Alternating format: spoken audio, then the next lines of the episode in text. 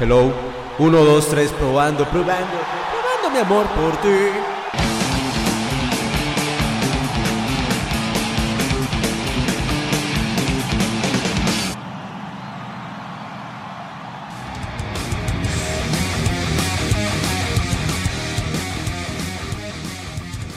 Escuchas de la nave, bienvenidos al primer podcast de esta sección que decidimos montar llamada Solo Fuego, especializada en todos los temas de rock y de metal, porque nosotros como nave sabemos que también existe el planeta metal y el planeta de la música pesada. Y este es el espacio para hablar de eso. Y pensé que sería un buen inicio hablar de los inicios de nuestro género. Hace poco tiempo la comunidad metalera del mundo, del mundillo del metal, celebraba y conmemoraba el 50 aniversario del primer lanzamiento de Black Sabbath, el álbum Black Sabbath lanzado el 13 de febrero de 1970. Es decir, mucha gente piensa que el metal tiene 50 años exactos de existencia y que este álbum, el álbum debut de Black Sabbath, fue el que dio inicio, así como un punto cero en el plano cartesiano, a todo lo que después se fue dando en la evolución del metal hasta nuestros días. Pero la intención de este pequeño podcast es argumentar por qué el metal no inicia con Black Sabbath. Entonces remontémonos también a los arbores del rock, de hecho, a sus propios orígenes, al blues, a la música clásica. El blues es música de negros, música de esclavos, música que tiene un ambiente eh, pesimista, un, un ambiente pesado, un ambiente oscuro. ¿Por qué? Porque era la vida que vivían los esclavos en aquel entonces. Y por su parte, otro de los grandes padres del rock y del heavy metal es la música clásica. Música clásica pesada como la de Wagner, como la de Karl Orff, que dentro de sus composiciones orquestales tenían instrumentos que cubrían un amplio rango de bajos, Ustedes saben que el metal también se caracteriza por tener tonos bajos que estremecen literalmente el cuerpo y eso era lo que esos compositores lograban con sus composiciones. Y ya si nos acercamos un poco más cerca, ya eh, casi a lo que más o menos es el nacimiento del metal, tendríamos que entrar a los años 60. A los años 60 empezaron con un declive en el rock and roll clásico de los años 50 porque muchas de sus figuras o habían muerto o se encontraban en la cárcel. Elvis estaba prestando servicio militar, Chuck Berry estaba en la cárcel, Buddy Holly y otros habían muerto en un accidente de avión en el día que se le conoció como el día en que murió la música. Y el rock and roll se hallaba un poco eh, volando en el aire, estaba el twist todo esto de Chubby Checker, pero no había ningún artista, ningún eh, tipo de banda de artistas que de verdad diera un impulso al rock and roll hasta que todo el mundo sabe, aparecieron los Beatles, a principios de los 60, más o menos 62, 63, 64, que se la Beatlemanía. Se vuelven famosos en Estados Unidos, le abren la puerta a un montón de bandas inglesas, entre ellas los Rolling Stones, The Who, The Kings, The Animals. Y estas bandas empezaron a hacer un intercambio musical con sus pares estadounidenses. Más o menos a mediados de los 60, 65, 66, en San Francisco especialmente, aparece el rock psicodélico, con bandas como los The Doors, Jefferson Airplane, Grateful Dead y toda esta manada de bandas hippies que después se, les asociaría bastante con ese movimiento que de verdad sí fueron la banda sonora del movimiento hippie. Pero ¿qué pasaba?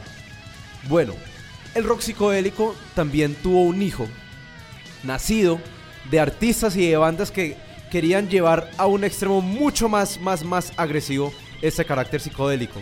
Obviamente influenciados por drogas como el LSD y la marihuana, lo que ellos querían hacer con su música eran recrear estas experiencias psicodélicas con la música. Y para ello componían canciones y hacían e improvisaban jammings en público, se conocían jams a canciones que podrían tener solos de guitarra o solos de órgano Hammond, uno de los grandes de las grandes revoluciones dentro del sonido del rock que podían durar 20, casi 30 minutos. Ese es el acid rock.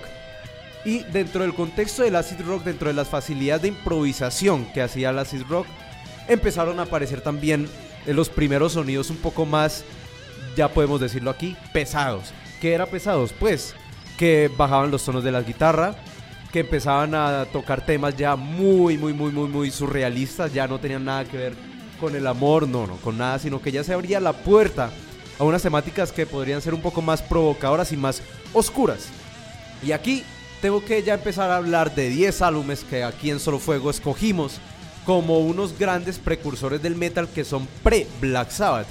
Por ejemplo, el primer álbum de Jimi Hendrix, Experience, llamado Are You Experienced, en el cual obviamente todo el mundo conoció la técnica innovadora de Jimi Hendrix a la guitarra, que también incluía un gran uso de la distorsión y un virtuosismo en las seis cuerdas como nunca se había visto en el rock.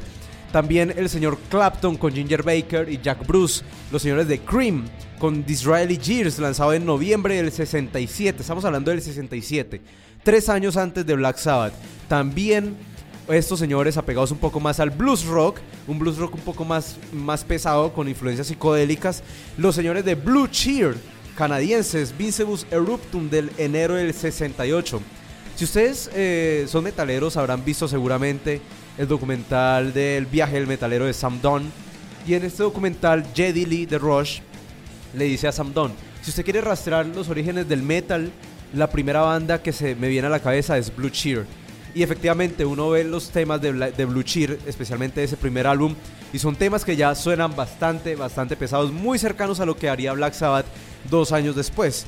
También dentro del mundo del acid rock estarían los señores de Iron Butterfly con Inagada Davida, que son muy conocidas por tener esa canción homónima de 17 minutos, épica que tiene una, una improvisación larguísima entre el teclado, la batería y la guitarra, que también suena bastante pesada. Los señores de Steppenwolf con su álbum Steppenwolf del 68, que dentro de la canción eh, insignia de este álbum, que es Born to Be Wild, nombran un pedazo que dice Heavy Metal Thunder, que sería una de las primeras apariciones del término del heavy metal en una canción de rock.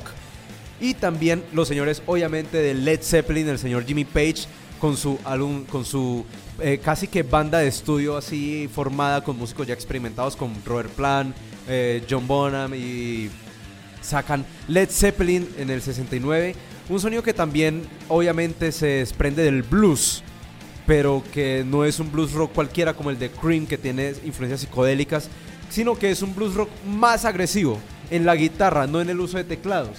También a este álbum se le podría considerar uno de los primeros álbumes de hard rock. Ahorita vamos a hablar un poco más de eso.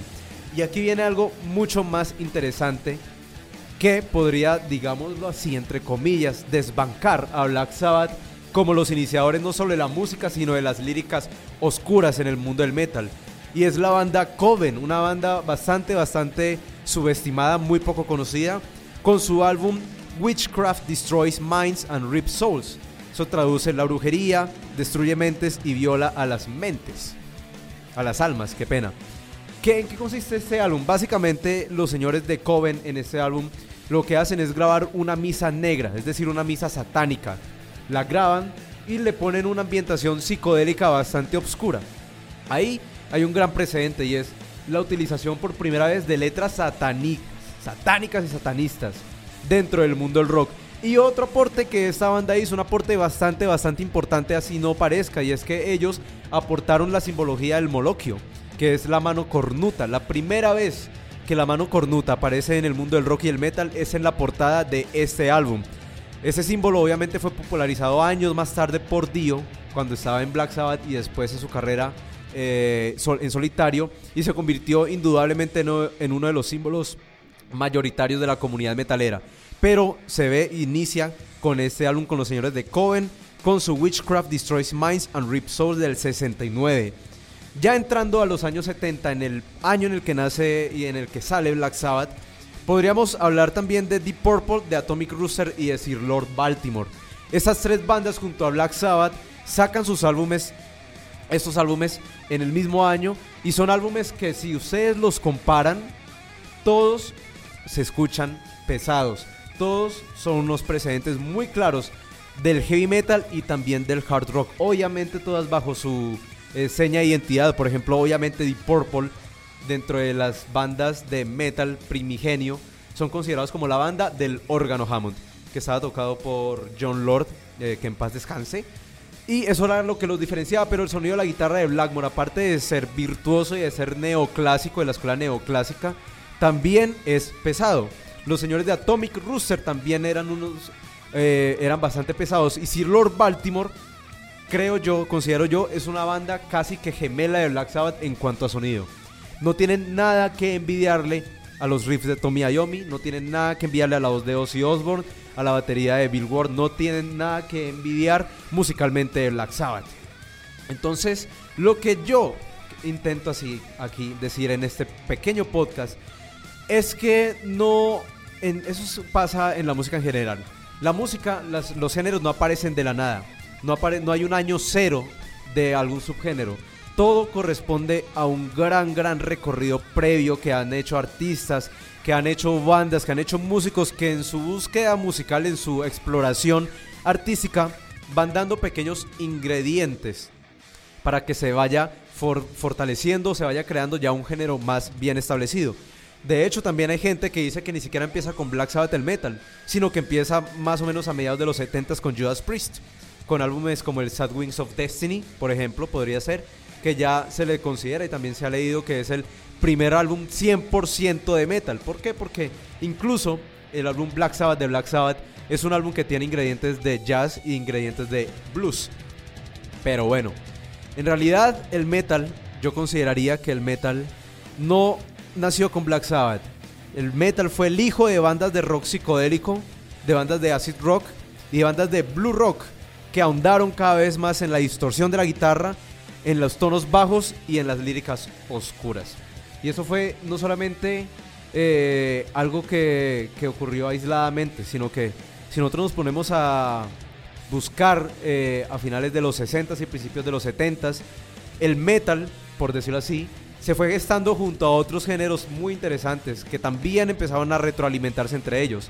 El rock progresivo, el glam rock, el shock rock y todos estos géneros empezaron a amalgamarse a lo largo de la década de los 70 para que al final tuviéramos lo que ahora nosotros consideramos que es el metal. Obviamente esto no es un podcast para, digamos, quitarle o restarle importancia a Black Sabbath porque no.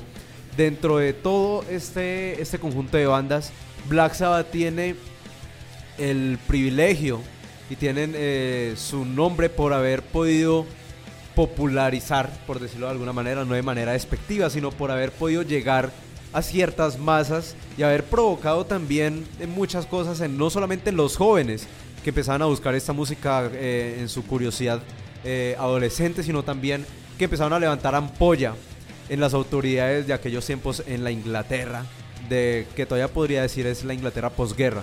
Además que Black Sabbath eh, nació en Birmingham, Inglaterra, ciudad industrial, ciudad alimentada y destruida por la Segunda Guerra Mundial, totalmente industrial en la cual el ambiente era bastante oscuro, bastante tenso y bastante, vamos a decirlo literalmente, metalero, por todas las industrias de forjas de metal que habían.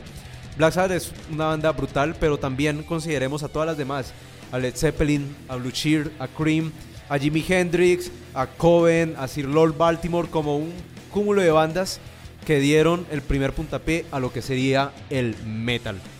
Y con esto quiero terminar ya este pequeño podcast de Solo Fuego de la nave. Eh, espérenos porque después de eso voy a lanzar una lista de reproducción con canciones de los álbumes en los que nombré. Esto ha sido todo por hoy. O bueno, pues para los que escuchan, nos escuchamos en el siguiente podcast de Solo Fuego de la nave. Adiós gente y escuchen metal. Adiós.